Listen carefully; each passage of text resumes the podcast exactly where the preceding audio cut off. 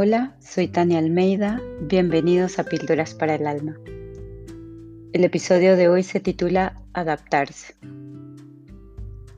En mis años de vida he usado la palabra adaptarme un sinnúmero de veces, más de lo que puedo recordar. De por sí, uno se adapta día a día a lo que nos trae la vida a eso podría yo sumarle haber vivido en ocho ciudades diferentes, en seis países distintos, dentro de tres continentes con idiomas, costumbres, comidas, músicas, tipo de pensamiento y hasta el volante del carro al otro lado de lo que es habitual para mí. Ahora, con la pandemia siendo mi realidad tanto como la realidad del mundo entero, jamás me imaginé decir algo así. Tal vez yo, como otras personas que han tenido un estilo de vida, podríamos llamarlo seminómada, como el mío. Todo este asunto de adaptarse se nos hace un poco más familiar. Y fíjense mis oyentes que no uso la palabra fácil, sino la palabra familiar.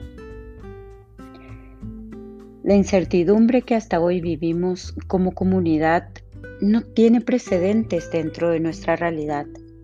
No hay un registro dentro de nuestros días a los que podamos acudir para saber cómo manejarnos en esta situación, en esta incertidumbre, cómo sentirnos hoy. Estamos creando recuerdos, estamos creando caminos y recursos totalmente nuevos. Eligiendo nuestras vidas desde un punto de quiebre inesperado que ninguna persona en este mundo, que ninguna máquina en este mundo predijo. Hace unos días atrás leí un artículo inspirador sobre la adaptabilidad. Hablaba sobre un puente construido en Honduras llamado Choluteca. Decía que una firma japonesa muy reconocida por hacer trabajos muy buenos fue contratada para hacer un superpuente sobre el, sobre el río Choluteca.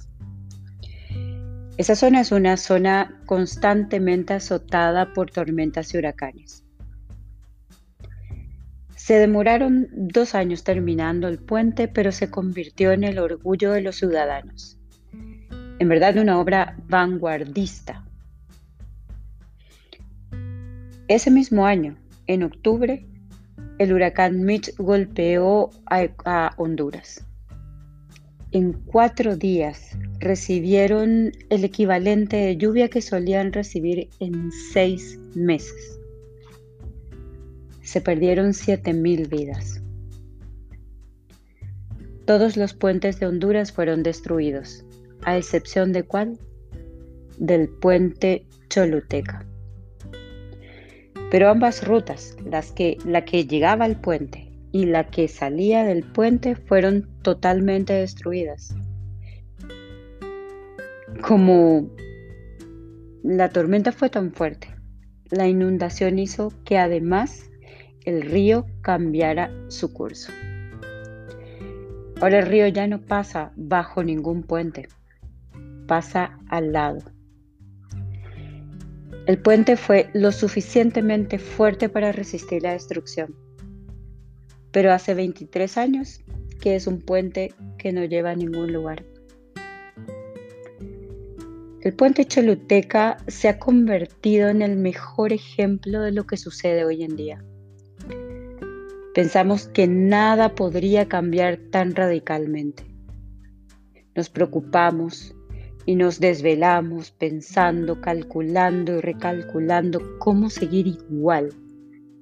Misma forma de trabajar, misma carrera, mismos negocios, mismos sentimientos, mismo estilo de vida.